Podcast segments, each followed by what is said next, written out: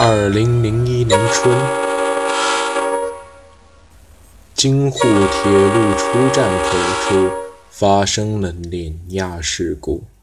火车司机看见有人趴在铁轨上，却并没有做出任何的应急准备，造成了惨剧的发生。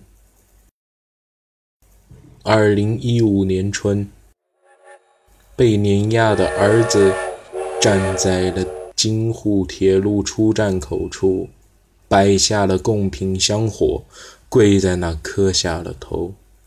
他发誓，既然法律无法制裁他们，那么只能用我的手，给他送上通往地狱的火车票。